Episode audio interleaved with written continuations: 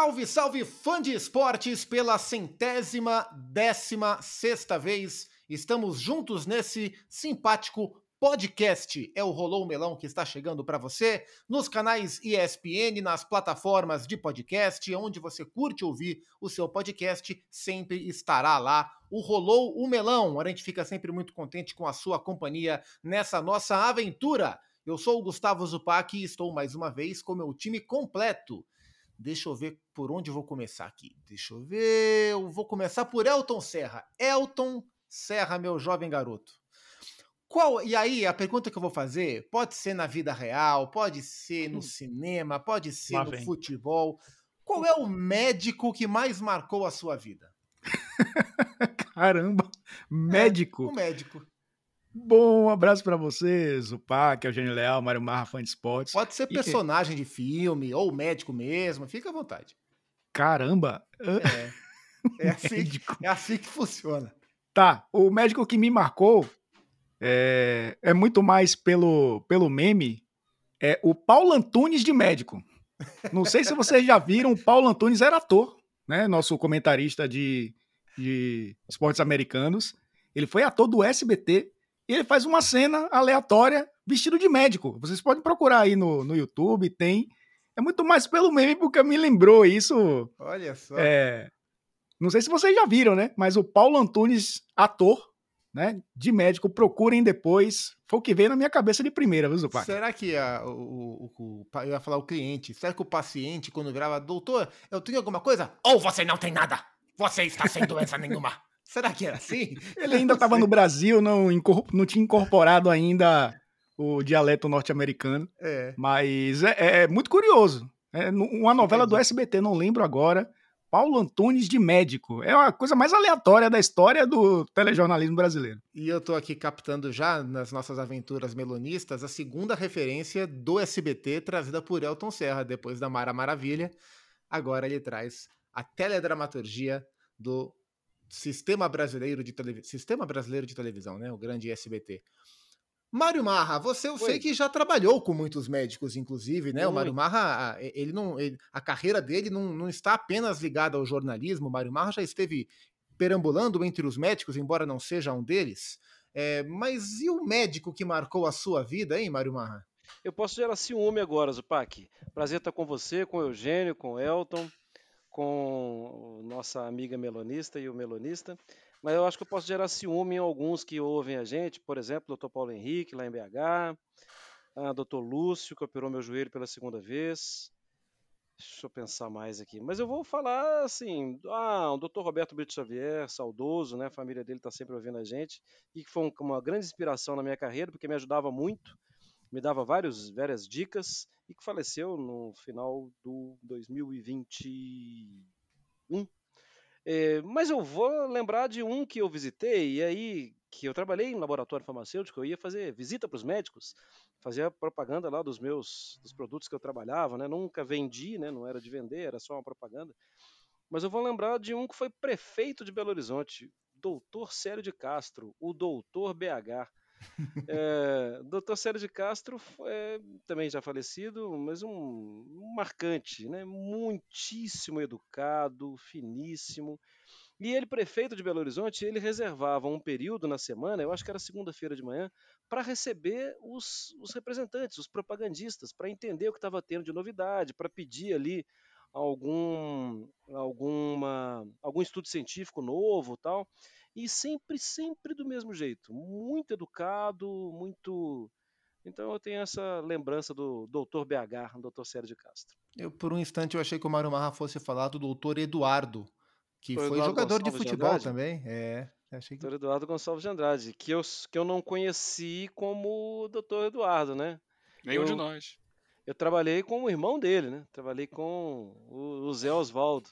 Mas engraçado que, por coincidência, eu encontrei hoje com a Ari Aguiar e a minha primeira pergunta foi: como é que está o doutor Eduardo? Tem notícia? O famoso Tostão, uma lenda, né? Mar, você não é nossas... é médico, mas é cirúrgico. E o que será que marcou a relação de Eugênio Leal com os doutores? Será que é na vida? Será que é no esporte? Será que é na novela? E aí, Eugênio, conta pra gente. Ah, na minha vida pessoal tem um médico marcante na minha vida que foi aquele que fez o meu parto. E que era médico da família, era amigo da família, médico da família e amigo da família. Então eu cresci frequentando a casa dele. Na minha infância, meus pais iam lá para jantar, para jogar buraco, alguma coisa, e eu ia junto, que era o tio Gil. Para mim era tio Gil, foi o médico que me trouxe ao mundo. Mas tem uma passagem curiosa que virou uma grande piada entre o pessoal da imprensa no Rio de Janeiro. Eu cobri Fluminense durante um bom tempo e certa vez, isso lá pelos ídolos do quê? de 2002, 2003, na época, daqui a pouco a gente vai falar sobre o porquê Valdemar. Mais ou menos nessa época, imagino eu, é, eu estava nas Laranjeiras e fazia uma entrada ao vivo no programa de esportes final de tarde da Rádio Tupi, é, direto da sala de imprensa e soltei uma gravação de uma entrevista que eu tinha feito momentos antes com Magno Alves. Magnata. No, na fita cassete, o gravador, o Marantz, antigo Marantz, gravador com, com fita cassete. E no meio da entrevista, deu algum problema na fita, a fita enrolou e travou o gravador.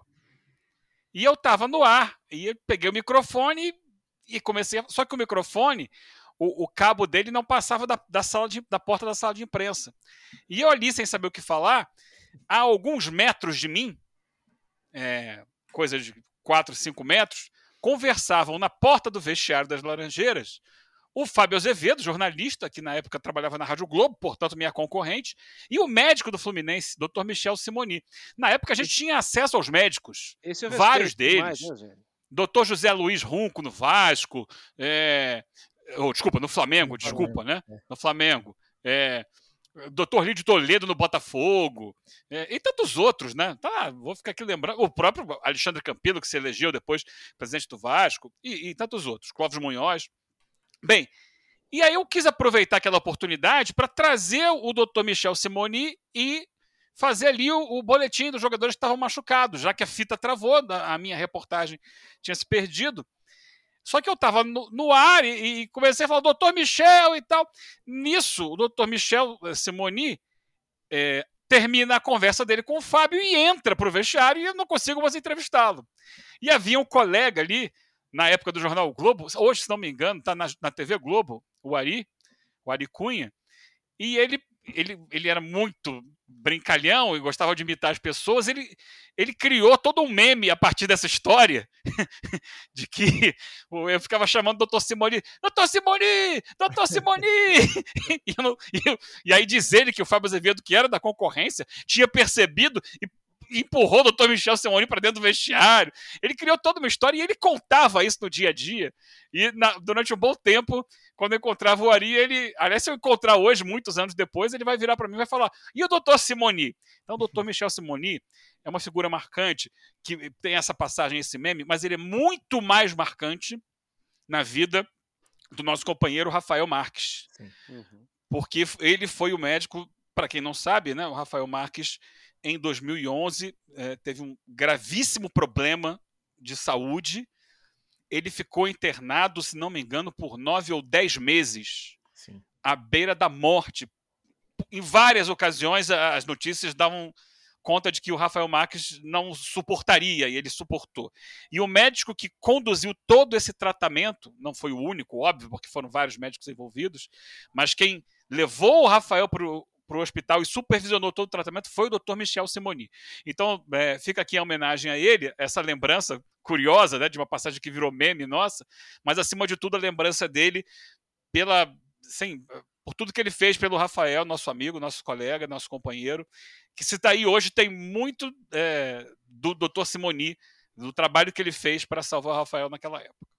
É, podemos, podemos e devemos chamar um dia o Rafa para fazer o Rolô Melão com a gente. O Rafa que ama o microfone assim como nós. Inclusive, na, logo no, nos primeiros dias de internação do, do, Rafael Marques em 2011, eu cobria o Palmeiras e o Fluminense veio jogar num domingo com o Palmeiras no Canindé. E os jogadores do Fluminense, capitaneados pelo Fred, entraram em campo no Canindé com uma faixa. Força, Rafa, estamos com você, porque o Rafa cobriu o Fluminense à época pela Rádio Globo, uma passagem muito marcante. É, eu poderia citar aqui os médicos que eu trabalhei, assim, cobrindo o clube, são, e é uma relação sempre muito legal, e o Eugênio lembrou a época que a gente tinha mais contato. É, no Corinthians, o doutor Joaquim Grava, o doutor Júlio Stancati, no São Paulo, o doutor José Sanches, o próprio doutor Marco Aurélio Cunha, não como médico, mas como gestor, o, no, no Palmeiras, o doutor Rubens Sampaio, o doutor Gustavo Malhoca, que faleceu recentemente, infelizmente. Mas eu vou citar um personagem de novela que me marcou. Eu já falei aqui que eu sou apaixonado pela novela A Viagem. E tinha o doutor Alberto, entrevistado pelo Cláudio Cavalcante, um ator maravilhoso, um personagem maravilhoso. Mas era um médico que eu nunca via ele atendendo no consultório. Ele estava sempre quase como um consultor das pessoas, o ombro amigo, aquela figura que todo mundo confia, um anjo enviado na Terra.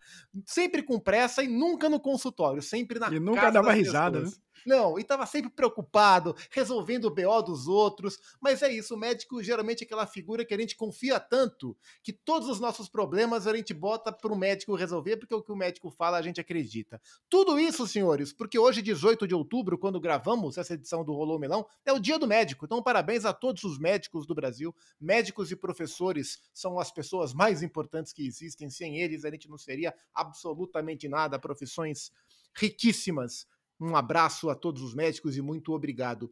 O gancho para nossa conversa, fala, Elton. Eu coloquei o Paulo Antunes. Pois é. No de médico. panteão dos grandes médicos né, que vocês citaram e de um grandíssimo ator. Paulo é. Antunes, você tá realmente com moral, viu? É, não é um médico, imagino que tampouco seja um grande ator, é um ótimo comentarista, mas enfim, o Elton foi generoso. E eu, eu trago essa conversa para cá porque eu vi um tweet hoje que me despertou curiosidade. Deixa eu aqui abrir para lembrar que conta que era era na arroba Eugênio Leal e dizia o seguinte: o diagnóstico errado leva à morte do paciente. No caso do futebol brasileiro, especialmente da seleção brasileira, o racionalismo quase sempre fica de lado. Tudo isso porque ontem o Brasil perdeu do Uruguai por 2 a 0 né? Ontem na, na terça na terça-feira, eh, hoje é quarta-feira, quando gravamos essa edição.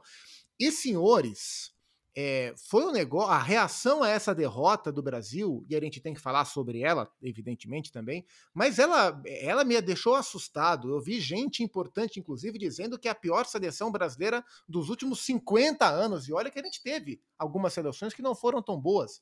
Essa mesma seleção que há três jogos, há três jogos, na estreia do Diniz contra a Bolívia, o Brasil venceu e venceu bem a Bolívia, que é a pior seleção das eliminatórias, e o discurso era o contrário, era Nunca vi a seleção, fazia muito tempo que eu não via a seleção tão conectada com o povo. Finalmente o Brasil se via representado pela seleção, porque agora vai ser diferente do que era nos últimos anos. Três jogos depois, o olhar sobre o que aconteceu mudou radicalmente. É bem verdade que o desempenho da seleção também mudou do primeiro jogo para esse quarto jogo.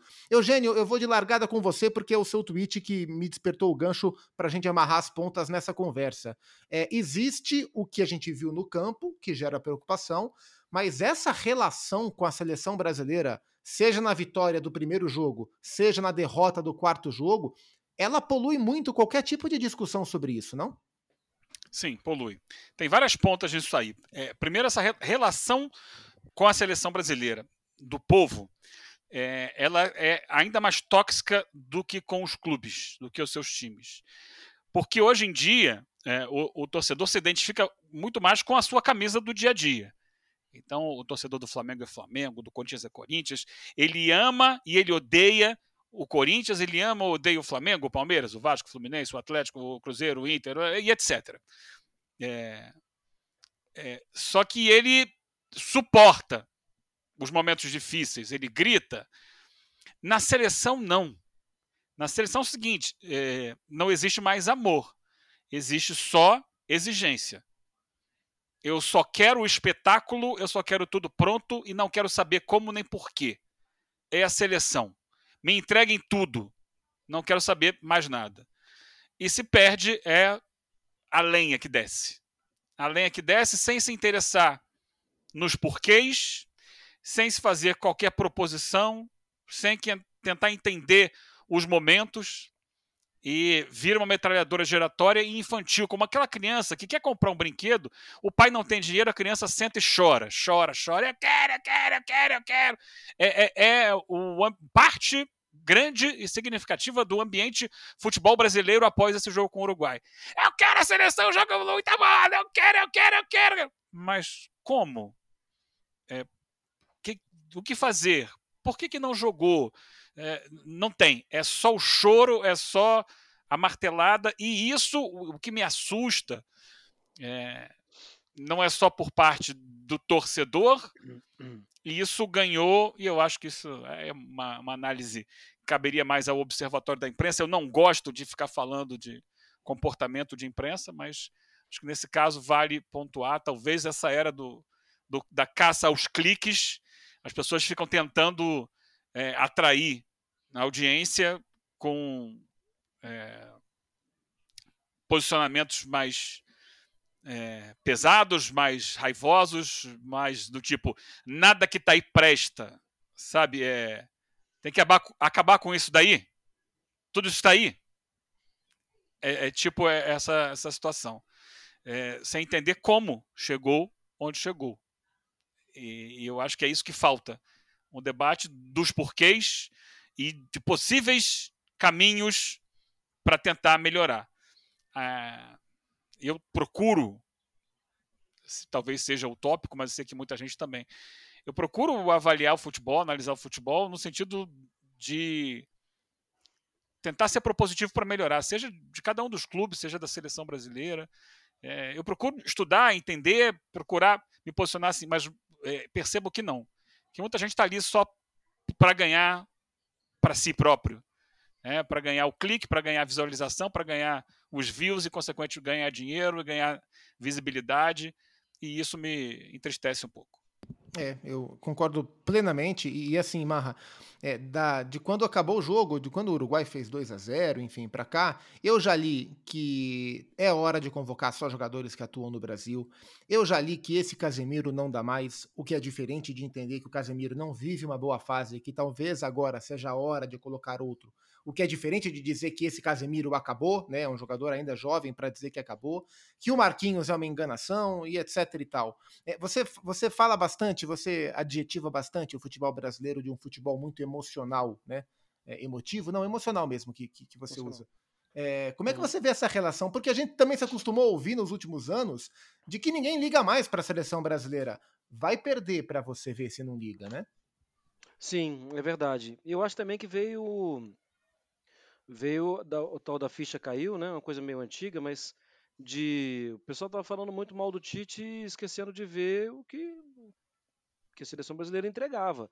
Ah, mas não entregou na Copa do Mundo. É o seguinte, para chegar na Copa do Mundo você precisa passar para as eliminatórias. E eu não estou falando que não vai passar. É só que é o seguinte, é, existia, foi um, um, trabalho de 2006, de 17 anos. Seis, né? Porque terminou no final de 2022. Então, sim, eh, não tem como você não dar valor a um trabalho que quase não tinha derrota. E não tem como você não parar para pensar que esse outro trabalho está começando. Mas precisa começar desse jeito? Não, não precisa, mas é a cabeça do técnico que está lá e ele vai fazer as coisas com a cabeça dele. E acho que encontra também, acho que é, é importante destacar isso, eu falei sobre isso já no jogo, após o jogo contra a Venezuela, e não sou nenhum gênio, existe uma má fase técnica também de alguns jogadores. Não é só o técnico que monta o time, pronto, acabou. Olha, você vai jogar assim, você vai treinar assim, você vai fazer dessa forma.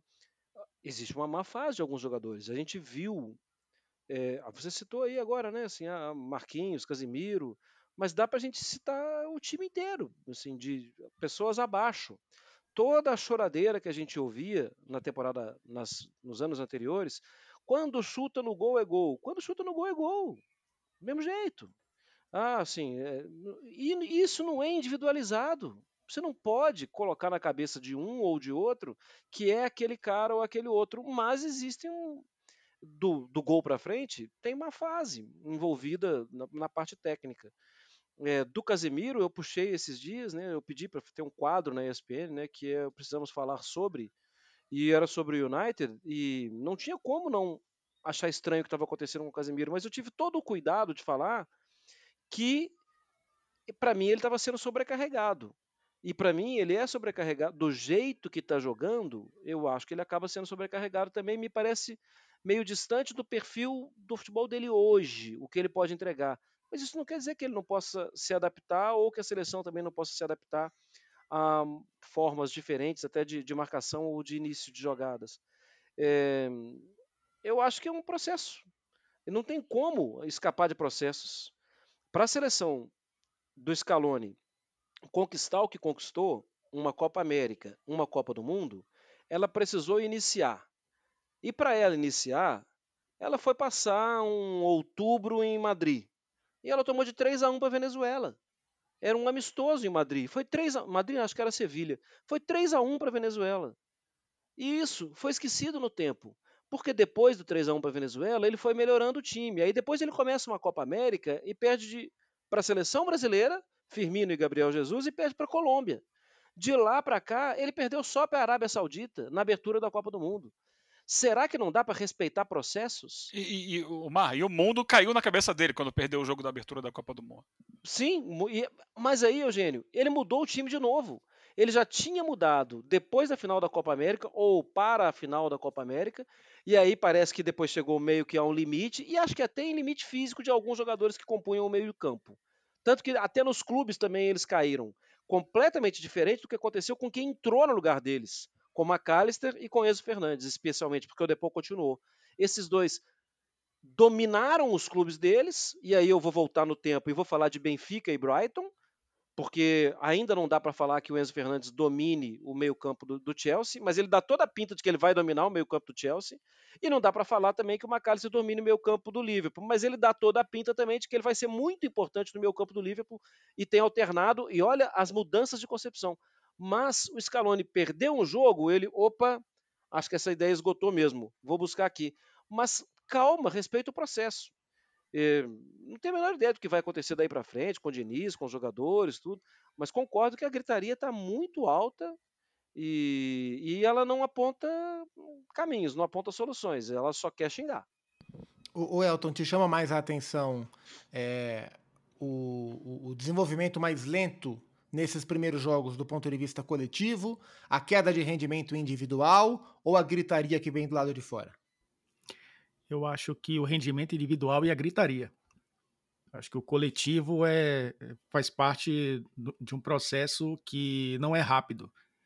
É, eu acho que também pode esse, esse, primeiro ponto ele pode ser explicado é, por uma situação que eu já tinha falado antes do Diniz começar a trabalhar dedicação exclusiva à seleção brasileira. Ele está envolvido nesse momento com uma final de Libertadores. É, depois, depois da Libertadores é que ele vai começar a se debruçar é, na, na montagem da equipe para a próxima data FIFA, mas ainda tem uma reta final de Campeonato Brasileiro que o Fluminense precisa né, administrar, depender do que aconteça na final da Libertadores, que não vai ser fácil. E eu vou até traçar o paralelo com o Marcelo Bielsa, que assumiu o Uruguai e a gente viu um Uruguai com mecanismos de jogo mais bem definidos do que a seleção brasileira, com praticamente o mesmo tempo. Né? Tudo bem, ele assumiu um pouco antes, teve, teve possibilidade de conhecer o grupo melhor, de estar mais tempo com o grupo, porém, é, ele tem dedicação exclusiva à seleção uruguaia. Ele pode ver todos os jogos, ele pode é, é, montar o seu plano de trabalho com um pouco mais de tranquilidade. O Diniz ele precisa sair de um jogo de campeonato brasileiro no domingo se reunir com os jogadores na segunda-feira e jogar numa quinta.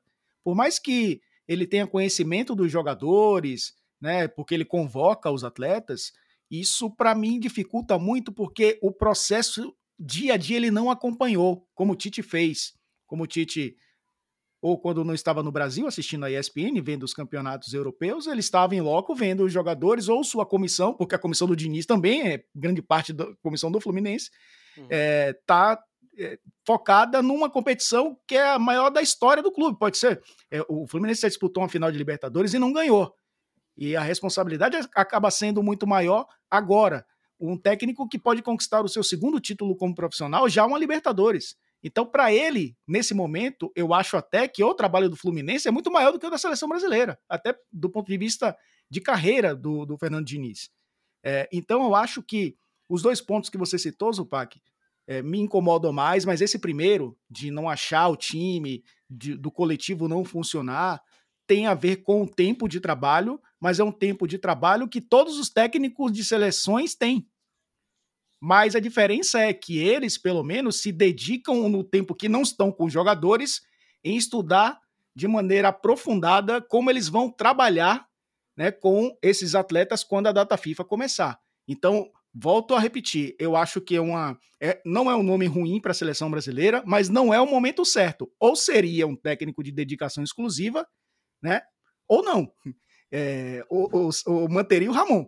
Porque eu acho que essa divisão, principalmente agora, né, onde o Fluminense vem de semifinal de Libertadores, benefício, e agora uma final de Libertadores no Maracanã, esse mesmo Maracanã que vai receber o Brasil semanas depois para enfrentar a Argentina, eu acho que também esse primeiro ponto pode ser levado em consideração.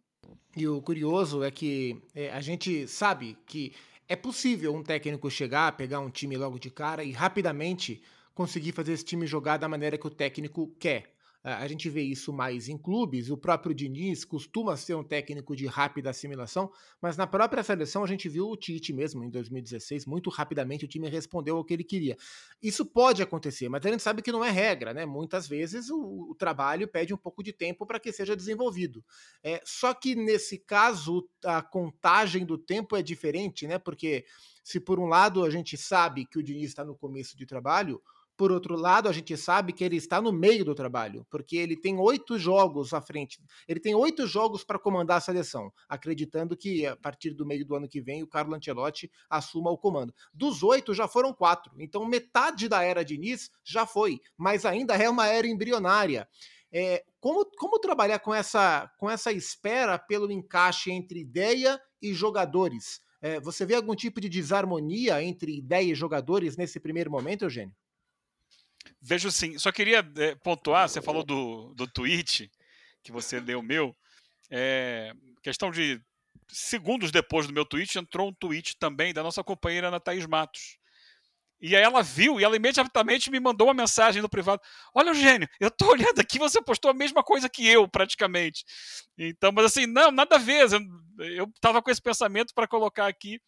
E foi curioso, porque a gente deve ter escrito quase que ao mesmo tempo só que um terminou segundos antes do, do outro. Então, assim, ela também está com esse, com esse pensamento, né, ligada nessa, nesse enfoque que a gente colocou. Eu acho que há uma dificuldade, sim, respondendo a sua pergunta, é, há uma dificuldade de entendimento do que eu leio como conceito de jogo do Diniz. É, algo que é curioso, né? Deveria ter crescido do primeiro jogo para o quarto e foi decrescendo. As ideias ficaram mais claras no jogo contra a Bolívia. Ah, é um adversário diferente, mais fraco.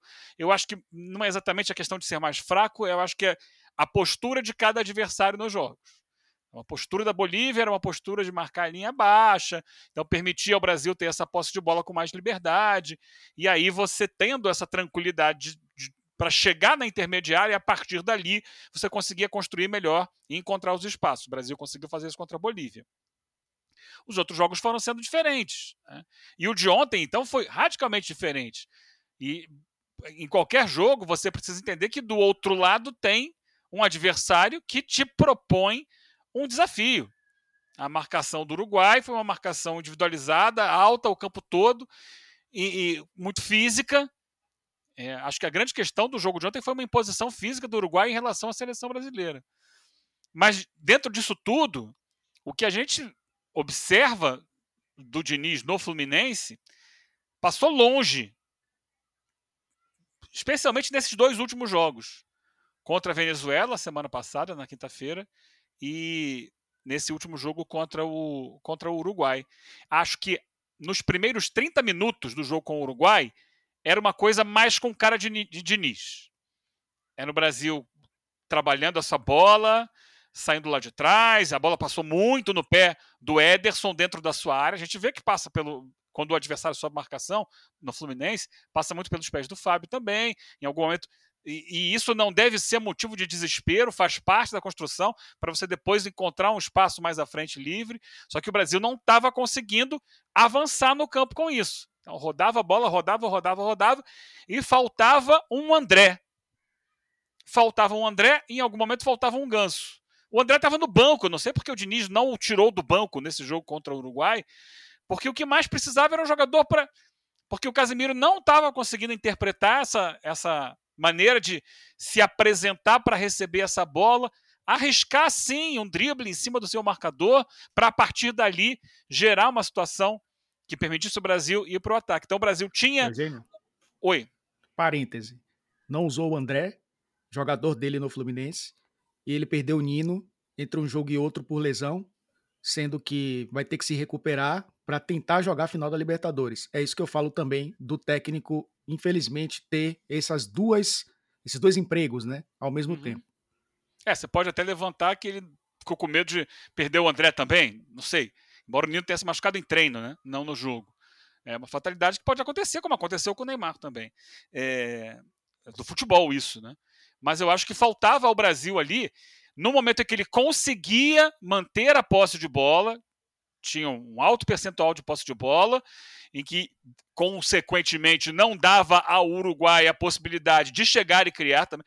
O primeiro tempo teve apenas uma finalização, que foi a do gol do Darwin Nunes. O Uruguai não chegou nenhuma outra vez, porque o Brasil tinha essa bola. Só que o Brasil tinha dificuldade em avançar no campo com essa bola.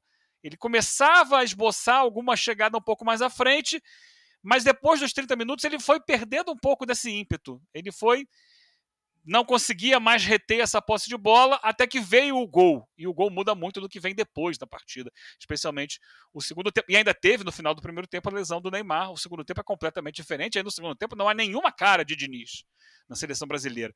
O que a impressão que eu, que eu tenho é o seguinte: os jogadores vão sentindo que, poxa, isso aqui eu não consigo fazer, vou tentar dar meu jeito. E foi virando uma bagunça. Termina uma bagunça completa termina aí sim com o Uruguai conseguindo ter momentos de posse de bola, de trocar passes e da torcida gritar o olé. Mas assim, é... não é o que a gente vê do Diniz. Eu não sei se o Diniz não conseguiu passar para os jogadores isso. Eu não sei se os jogadores são os mais indicados, devido às suas características, para fazer funcionar esse sistema do Diniz. Eu não sei se eles desistiram ah, esse cara aqui é interino, sabe? Amanhã ele vai embora. Deixa eu fazer o meu aqui e segue a vida. Não sei, porque tem isso também, sabe? Mesmo que seja de forma inconsciente. Pô, tá difícil, não tô conseguindo. Esse não é o estilo de jogo que, que me interessa. Ah, tá bom, vamos, vamos fazer aqui do meu jeito. Só que cada um fazendo do seu jeito não tem coletivo e sem coletivo não vai a lugar nenhum o time. Mas essa é uma consequência de você ter um técnico interino na seleção brasileira, que você sabe que tem data de validade, acaba no mês de março do ano que vem. Esse é um dos problemas, esse é um dos motivos, não só o pouco tempo. Não é o pouco tempo do Diniz somente, é o pouco tempo associado a uma questão de assim, esse não é o técnico. E esse talvez não seria o técnico, inclusive se o Ancelotti não viesse em momento algum se não tivesse a, a, a, promessa, pelo menos interna, lá do Ancelotti vir no ano que vem, o Brasil teria que buscar um outro técnico. Mesmo que virasse para o mercado do futebol brasileiro, não buscaria o Diniz, na minha leitura. O Diniz é mais assim, poxa, esse cara aí tá na moda. É, vamos ver aqui o que ele consegue fazer com a seleção brasileira. Vai que dá certo. Porque ele não tem ainda o lastro para ser técnico de seleção brasileira. E isso pode ser ruim para ele. Essa passagem ruim na seleção nesses, nesses três jogos agora, né? especialmente nos dois últimos, abaixo do esperado, pode queimar a imagem dele, que no futuro poderia ser um técnico é, melhor indicado para a seleção brasileira, já mais experiente, já com, com mais passagens na carreira. E essa imagem negativa de agora, lembra quando ele foi interino lá antes do Ancelotti? Pô, não foi bem não, acho que esse cara não serve para a seleção. Isso pode acontecer no futuro, porque ele é um técnico muito jovem, muito jovem ainda. Eu vou, vou chamar Mário e Elton para conversa, fiquem à vontade, porque aí o Eugênio toca no ponto que me chama a atenção. A próxima data FIFA, ela é uma data FIFA bem complexa, porque ela é Colômbia em Barranquilha e Argentina no Maracanã. A Argentina no momento tão sublime, tão leve. O Messi ontem começou a comparar a Argentina, essa Argentina, o Messi começou a comparar essa Argentina ao melhor Barça que ele jogou. Ele começou a comparar essas equipes. Então, olha o, o, o, o grau de dificuldade que a próxima data FIFA ela vai trazer. Mas, senhores, vamos lá. Qual é o qual seria a melhor receita para esse momento? Entendendo essa dificuldade de tempo, continuar apostando nesse desenvolvimento dessa ideia, mesmo sabendo que ela tem prazo de validade, ou tentar, como o Eugênio falou, talvez olhar para jogadores que façam mais sentido dentro da rápida adaptação dessa ideia. É, o que, que vocês enxergam como bom caminho para a seleção? Com, com, com um agravante, né? Que possivelmente sem o Neymar, né? Ah, diria que com certeza, né? É. Infelizmente. É. Mas eu acho que, assim, uma coisa sou eu, né, outra coisa é, é, o Diniz. Eu acho que ele vai manter a ideia com mais ou menos a mesma estrutura de, de seleção, com os mesmos jogadores, porque acho que ele está vendendo uma ideia para esse grupo de jogadores que não foi assimilada e acho que ele não vai trocar o grupo de jogadores e nem trocar ideia. Acho que ele vai continuar, vai tentar trabalhar mais. E, sinceramente, do jeito que a gente está vendo as coisas, é, eu acho muito difícil a seleção brasileira buscar seis pontos na próxima data FIFA. Eu não conto com isso. Eu acho que é muito normal se a seleção brasileira tiver no final da, da próxima data FIFA um ponto. O empate contra a Colômbia fora de casa. Ah, você está falando que a Argentina é favorita, não sei o quê. Não, eu, eu, acho normal a Argentina ganhar do Brasil. Já ganhou com um time que era inferior contra uma seleção brasileira na final da Copa América. Eu acho normal. É uma circunstância diferente, é, eu sei disso tudo, mas além de tudo não tem o Neymar, que acho que em alguns momentos segura muito o jogo mesmo, né? Há muitos anos ele segura muito o jogo. Talvez até uma rápida adaptação ali, é para mim a ideia ontem de Gabriel Jesus tocando mais rápido, ele volta, ele baixa para jogar, não sei o que vai vir pela frente, mas para mim é normal que a seleção brasileira não mude tanto de ideia, respondendo a sua pergunta, por causa do Diniz, não mude tanto dos jogadores, e é normal também que não mude de resultados. Eu vou nesse caminho porque eu acho que é, Diniz não vai, não está pensando nos conceitos do Antielotti para montar o time dele, já está muito bem claro. Eu acho que até no jogo contra a Venezuela, quando a gente viu ali o Rodrigo e o Vinícius Júnior do mesmo lado, né? Lembrou um pouco o que ele faz no Fluminense, mostra que ele não está pensando em passar bastão é, com os conceitos do, pro, do próximo treinador. Ele está colocando o conceito dele. Está parecendo um pouco Luiz Castro e Bruno Lage, né? Porque o Bruno Lage assumiu e disse: ok, tá bom aqui, mas vai ser do meu jeito. E acabou não dando certo.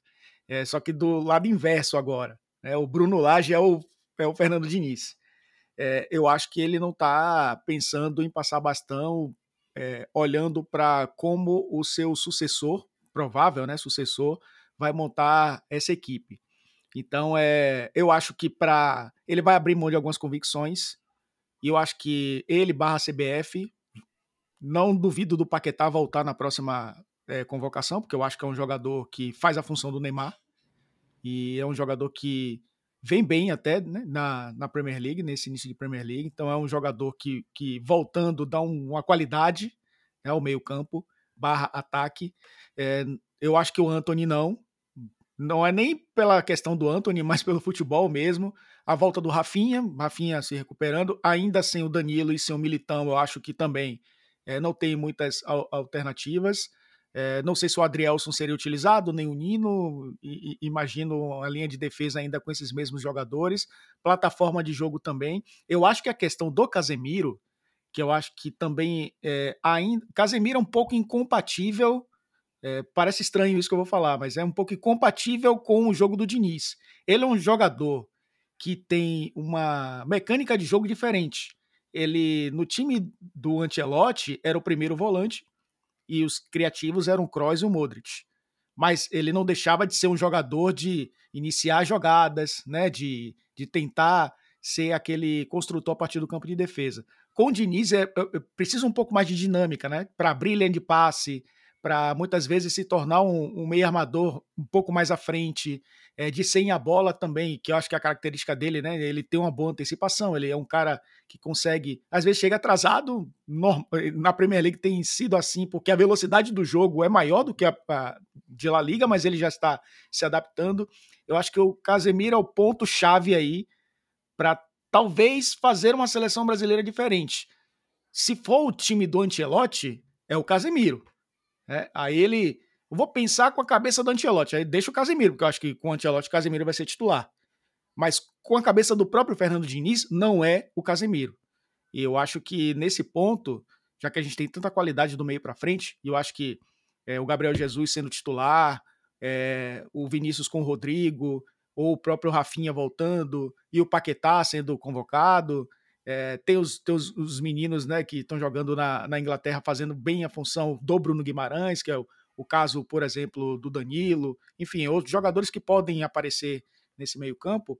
É, eu acho que o Casemiro é o ponto-chave aí para quem sabe na próxima data FIFA ele tentar fazer algo diferente, porque já mostrou que é, ele, ele é uma ótima opção mas não vive uma boa fase e eu acho que é incompatível com o que Fernando Diniz hoje pensa de futebol. O Casemiro, sim, precisaria de mais tempo para entender o jogo do Diniz do que os outros jogadores que estão mais acostumados com isso. E o é, só para pontuar sobre o Casemiro, é, fiz alguns jogos do United essa temporada. Ele, assim, defensivamente, o United é uma tragédia esse ano, né? Todo mundo passa na defesa. E o Casemiro tem sido quase que um meio atacante desse time.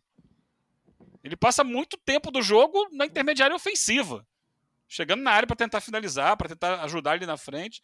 E a transição defensiva é um desastre do United. Então, no, no momento dele, hoje ele não é o Casemiro do Real Madrid. Pode voltar a ser em algum momento, mas só para pontuar essa questão dessa questão de, dele ser intocável no momento da seleção brasileira. É, acho que ele não deve ser intocável, só me incomoda a parte desse discurso de que já acabou o ciclo dele na seleção. Isso eu já acho. Não, não concordo. É, acho que é, que é um pouco. Você não pode desprezar a experiência também, né?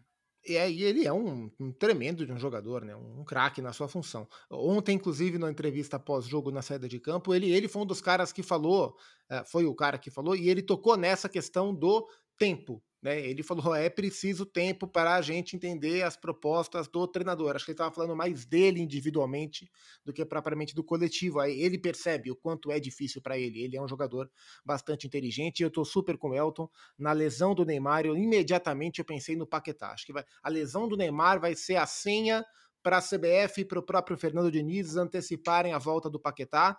A FA estava para soltar alguma atualização das investigações sobre o Paquetá, sobre o caso de o possível envolvimento dele em casos de aposta ligados a um cartão que ele tomou, mas essa definição foi adiada, a FA não soltou uma atualização do caso. O Paquetá segue sob investigação, mas segue jogando pelo West Ham, jogando muito bem. É, e tenho poucas dúvidas que para a próxima data FIFA ele vai aparecer para jogar no lugar do Neymar, até porque ontem o Diniz tinha o Rafael Veiga no banco e optou pelo Richarlison quando o Neymar se machucou, o que até deu uma espaçada maior ali no meio-campo da seleção. Vamos aguardar. O Brasil fecha essa data FIFA é, com sete pontos em terceiro lugar. A Argentina com 12, Uruguai 7, Brasil 7 e a Venezuela, que fez uma partidaça contra o Chile com sete pontos em quatro jogos. Senhores, eliminatórias voltarão no mês de novembro, mas o que chegou no mês de outubro e chegou no glorioso Star Plus, vida longa ao Star Plus, é a série documental Por que Valdemar? Há 20 anos essa frase ficou muito famosa no futebol carioca e no futebol brasileiro, graças a uma pergunta que ficou marcada para sempre, feita pelo grande Cícero Melo. É que faltou o em, porque a pergunta do Cícero foi: por que o Valdemar, hein? O En deu um toque todo especial para a pergunta do Cícero. É, o Eugênio é, foi o primeiro de nós aqui que se debruçou na série que, que lançou no Star Plus. E o Eugênio viveu muito de perto essa época. É, por que Valdemar, hein, Eugênio? por que Valdemar, hein? o mais curioso ali é, é, é a expressão né, do, do Vassoura, que é como ele é conhecido, né, o dirigente do Flamengo que ele anuncia o senhor Valdemar, senhor Valdemar, né? E começa a gritaria. Ele fica, ele fica quase que paralisado, assim, como assim estão gritando aqui? O que, que, é isso? Não estou entendendo. Ele não esperava aquela reação dos, dos chefes de torcida organizada que estavam ali no entorno. É, é muito interessante, indico para todo mundo ver, são três episódios, né? Eu ainda tô para ver o terceiro, vi os dois primeiros. Para mim, tem toda uma, uma questão emotiva, né? Porque eu vivi aquilo ali, aqueles bastidores de cobertura do Flamengo. Você não é estava... ator coadjuvante na série. É, um eu participo num outro momento ali, né? Não é. é. é. porque a série volta há alguns anos, né? Para tentar entender o, né, a história do, do, do, do, Flamengo, nos bastidores do Flamengo, e as imagens que eu apareço são na época do Neymar, do Romário, melhor dizendo. do Romário. O Romário em, em, rota de colisão ali com o Gilmar Rinaldi, que era o diretor. A, aquela, aquele dia ali, que aparece, em que eu apareço ali atrás do, do Romário, olha só, que é a estrela da seleção, né? Estrela do, do, do momento ali do Flamengo. É, o Romário ele não ia treinar em dia após o jogo. Dizia ele que tinha um acordo com a diretoria. E o Gilmar, diretor né, executivo na época, né, ele dizia: Não, mas o Romário tem que, tem que vir aqui pelo menos para tomar um cafezinho com a, com a, gente aqui no dia seguinte, depois do jogo e tal. Não precisa treinar. E, e o Gilmar falou isso numa entrevista. No primeiro jogo, o Romário foi lá, parou o carro dele, saltou, tomou um café e voltou. e aí, no que voltou, encontrou a imprensa. É quando a gente faz a entrevista com ele ali que eu apareço. Eu tava lá nesse dia. O Romário falou, tomou um café e foi embora. Falou com ninguém, só com a imprensa. e aí, escolheu lá, confusão. Mas é legal porque o, o, o, documentário ele mostra os bastidores do que era o, a organização do futebol brasileiro na virada do século ali, né? Porque começa ainda nos anos 90, é, 2003 é o caso do, da pergunta, né? Da, do anúncio do Valdemar Lemos, mas ele vai um pouquinho mais adiante depois é, e mostra os bastidores de um futebol ainda muito amador e também marcado na época, é, naquele momento ali, pelas, pelos investimentos estrangeiros. Para quem não viveu a época, não sabe, né? Várias empresas multinacionais não compraram SAFs de times brasileiros, mas se tornaram parceiras de clubes brasileiros. Então, no Flamengo foi o caso da ISL, que era a agência de marketing da Copa do Mundo da FIFA. Né? Tinha sede lá na Suíça, era um, uma potência do futebol, do marketing do futebol internacional. Era ela quem comandava todos os negócios da FIFA, da Copa do Mundo, inclusive. E o Flamengo fez uma parceria, a ESL colocou lá um dinheirão, contratou vários jogadores. É, só que a ESL quebrou, e no que ela quebra, é, o Flamengo tinha um monte de contrato para pagar e não consegue pagar. Vira uma bagunça até chegar a esse ponto aí do Valdemar. Todo mundo vai ver lá, vai entender toda a história. Eu só falei sobre isso porque a ESL, no caso do Flamengo, havia outras em outros clubes, né? É, a gente pode fazer um paralelo com o que vive o futebol brasileiro hoje em dia com a história das SAFs, né? É, na época eram investidores que fizeram parcerias, não existia ainda a história do, do, do, futebol SA, separado do clube associativo. Mas em algum momento essas empresas foram embora e deixaram os clubes todos com os pires na mão, nas mãos. E o Flamengo sofreu muito com isso. Né? Havia grandes jogadores com grandes contratos, salários altíssimos, e o Flamengo não tinha dinheiro para pagar. E, e se amanhã uma SAF dessa não. Agora a gente viu, viu semana passada a situação do Vasco, né? Que a 777 tinha um prazo para depositar um dinheiro. E se ela não depositasse esse dinheiro, o Vasco podia pegar de volta o futebol, acabar com, com, com a SAF, ou não acabar com a SAF, mas reassumir o controle da SAF, né? Acabar com o controle da, da 777, da SAF do Vasco. Eles atrasaram, que o Vasco não fez isso. O Vasco esperou um pouco mais, mais dois, três dias, e aí veio o dinheiro atrasado, mas veio o dinheiro. É, mas acho que a gente tem um risco de amanhã o Ronaldo no Cruzeiro falar assim: olha, gastei muito dinheiro, não... porque para eles é negócio, tá? Não tem amor. É, é esse negócio aqui não está sendo rentável, estou saindo fora. E devolver tudo para o clube associativo. Pode acontecer. E eu acho que a gente tem que ficar atento, porque lá atrás havia uma euforia. Hicks Mills, ISL, Nations Bank, no Vasco. Era dinheiro que entrava, entrava e de repente, na virada do milênio ali, sumiu. É, a, a Hicks Mills, que botou dinheiro no Corinthians, um dos, dos cabeças da Hicks Mills, é um dos donos do Arsenal hoje, é um dos proprietários do Arsenal, que faz um grande trabalho na, na Premier League. O Elton, semana passada a gente falou sobre os auxiliares que assumiram os clubes e, em momentos importantes do campeonato, o Lúcio Flávio e o Marcelo Fernandes, com missões diferentes. O Valdemar, Valdemar Lemos, irmão do Oswaldo Oliveira, era esse personagem do Flamengo. Ele era o auxiliar técnico do irmão dele. O Oswaldo foi demitido e o Valdemar foi promovido. E o próprio Valdemar fala na série, série que, do ponto de vista jornalístico, foi tocada pelo brilhante Mendel Bidlovski. É, o próprio Valdemar fala: olha, eu não estava preparado para aquilo, foi muito injusto comigo tudo aquilo que eu passei.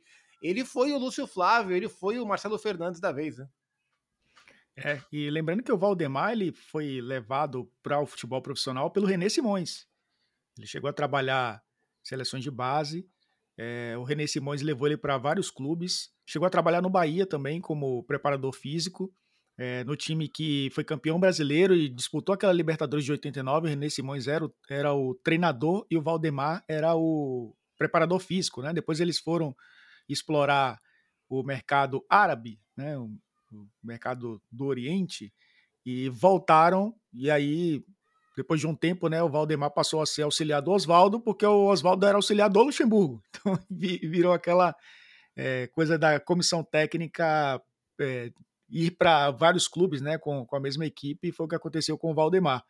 É, e, e, sim, né? Ele foi, ele foi o interino da vez. E naquele ano, inclusive, o Flamengo terminou o campeonato em décimo lugar. O time estava ali brigando para não cair, terminou. Tem uma história, não vou dar spoiler, né? Que houve um acordo da diretoria do Flamengo com o Valdemar com relação a objetivos no campeonato. Né? E aí o Valdemar tentou até o final, indicado pelo Edilson. Porque a gente, a gente vamos lembrar, né, Zopac? Isso aconteceu no São Paulo, recentemente. Daniel Sim. Alves e companhia com Fernando Diniz, que a gente acabou de falar aqui na, na primeira parte do, do nosso episódio. É, o, o Edilson que disse: ah, é para manter o que tá, porque com o Oswaldo não estava ruim. O Oswaldo pediu para sair porque não recebia um tempão, né? Não tinha recebido do São Paulo, não tinha recebido é, do, do, do, próprio Flamengo. E o Edilson falou: ah, mantém o irmão do Oswaldo tá aqui. Tá dando muito spoiler, o, o não, Serra. Não, eu não tô. É isso que eu tô falando. Eu não vou dar tanto spoiler, mas essa é a história já contada, né? Porque o, o, o Edilson já tinha falado isso em outras oportunidades. Mas eu traço um paralelo, porque anos depois o Daniel Alves e outros jogadores, quando o Wagner Mancini saiu de coordenador é, do São Paulo para ser técnico, os caras foram na sala do Alexandre Pássaro, né, na oportunidade, acho que era o, o, diretor, disse, olha, a gente, a gente tem aí o Fernando Diniz, que é um bom técnico, que pode é, melhorar o nosso time e tal, e aí, no caso, não foi o interino que foi efetivado. Eles trouxeram outro técnico por conta de indicação de jogador. Isso Ainda aconteceu. Existe muito amadorismo no futebol brasileiro. É, aconteceu há 20 anos, né, nesse caso do Valdemar, mas a gente pode voltar no tempo aí pouquíssimos meses, né, é, no recorte temporal, e ver que ainda acontece no futebol brasileiro. É. Por que Valdemar? Três episódios. É, já passou na ESPN, passou na televisão, mas está disponível para você no Star Plus, uma produção ESPN Star Plus. Muito legal pela história, né, pelo folclore criado em torno do anúncio do Valdemar, do Valdemar Lemos, da pergunta do Cícero, da figura do Valdemar, mas é um grande apanhado também sobre como era a gestão profissional, entre aspas, do futebol brasileiro na época, as influências dessas empresas de fora, que acabaram culminando nestas situações dos clubes, e há 20 anos, em 2003, a célebre frase do dirigente do Flamengo, do Vassoura, e a pergunta do Cícero, tudo isso virou série. Está lá em três episódios no Star Plus. Mário Marra... um easter egg de Eugênio Leal na série. Inclusive, eu já fiquei sabendo que ele vai ser indicado ao prêmio de Cannes como um dos melhores atores coadjuvantes. Ele, Morgan Freeman, que está estrelando no máximo melhor que Paulo figurante. Antunes, Melhor que Paulo talvez. Antunes, viu, Eugênio? ah, quanto a isso, não há a menor dúvida. Mário Mar, antes da gente ir embora, e eu, a gente tem que já prometer para o fã de esporte que assim que passarem as finais das competições sul-americanas, porque nas próximas duas semanas a gente vai olhar muito para isso, a gente tem que falar muito da Série B. Reta final da Série B, ela tá fervendo. É, e o olhar para a Série B é sempre importante é, num momento como esse, né, Mário Marra? Mas talvez seja tarde, hein? Sabe por quê? Porque se você olhar o recorte dos últimos cinco anos, cinco anos, 2022 o Vasco subiu o quarto colocado com 62. Em 21 o Havaí subiu o quarto colocado com 64. Em 20 foi o Cuiabá com 61 e 17 vitórias. Em 19 foi o Atlético Goianiense com 62. Em 18 o Goiás com 60. Ou seja, hoje o Vitória tem 61 e 19 vitórias. Pensa bem, ele já teria subido em 20, que aí eu falei o quarto colocado, depois Sim. de 38 rodadas. Porque o Cuiabá tinha 61 e 17 vitórias, o Vitória já tem 19. E em 18. Mas sexta-feira, se o Vitória ganhar fora de casa do Sampaio Correia, ele passa a ter a melhor campanha desses últimos cinco anos. pensando no quarto colocado, no pior que subiu, vai, porque ele já atingiria a pontuação do Vasco, atingiria a mesma pontuação do Havaí, só que com mais vitórias, com 20 vitórias contra 18, e atingiria também, passaria a pontuação do Atlético Goianiense. Ou seja, sexta-feira, isso não vai ser matemático, mas o torcedor do Vitória no final do ano ele pode parar, pensar e fazer as contas. Quando mesmo foi que a gente subiu, hein? E pode ser que tenha sido no dia 20 de outubro, se o Vitória ganhar do Sampaio Correia é o condeísmo, o trabalho do Léo Condé, que vai levar, vai levar o uhum. Vitória de volta à primeira divisão. Senhores, hoje é 18 de outubro, gravação nesta quarta-feira. Hoje é o dia do médico, nós homenageamos os médicos que marcaram a nossa vida e a gente não poderia fechar o programa de outra forma que não essa. O Elton é encantado pelo doutor, pelo doutor Paulo Antunes. Doutor, eu gostaria que o senhor me indicasse um outro hospital que tivesse assim uma especialidade em leucemia. A senhora pode procurar outros hospitais, mas o nosso está absolutamente capacitado para o tratamento de seu filho, até mesmo para o transplante de medula, se for o caso. Não. Realmente, realmente, a atuação que deixaria Alpatino de joelhos. Você gostou, o né, O texto tá decorado, tá bem decorado o texto, pelo menos. Temos um joco, hein? Elton Serra, semana que vem, ele estará na grande cobertura da final da Copa Sul-Americana entre Fortaleza e Liga Deportiva Universitária de Quito. Uma boa viagem, boa cobertura, bom trabalho para você, viu, Elton? Valeu, amigo. Valeu, amigos. Fã de esportes, vai ser bacana é, acompanharmos a história de perto, né? O Fortaleza pode se tornar aí mais um brasileiro campeão sul-americano, o primeiro é, campeão da região Nordeste, é, mas vai ter que passar por um aniversário bem difícil, que já é, trouxe mais lembranças, inclusive, para o futebol brasileiro, mas vai ser muito bacana acompanhar isso. Um abraço a todos e até a próxima. Mário Marra estará na transmissão desse grande jogo direto de Maldonado. Um abraço, Mário Marra. Encontrarei com Elton Serra lá um, um ou dois dias depois da ida dele e espero que ele me pague um, uma carne gostosa. Acho que não vai ter tempo, tá, Elton? Mas fica essa brincadeira aqui no podcast. abraço a todos, valeu. Seria um mal danado eu não pagar algo para você, Marimar. no imaginário do fã de esportes é isso. A equipe vai lá e passa o tempo inteiro comendo, bebendo, se esbaldando. Na Sabem prática... de nada, inocentes. Eu e Eugênio Leal estaremos aqui assistindo e aplaudindo os amigos. Eugênio, um abraço, boa semana, viu? Até lá, um abraço, boa semana para todos. Obrigado, fã de esporte, pela companhia. Semana que vem tem edição falando da final da Copa Sul-Americana entre Fortaleza e LDU no Rolô Melão número 117. Uma ótima semana a todos e até a próxima.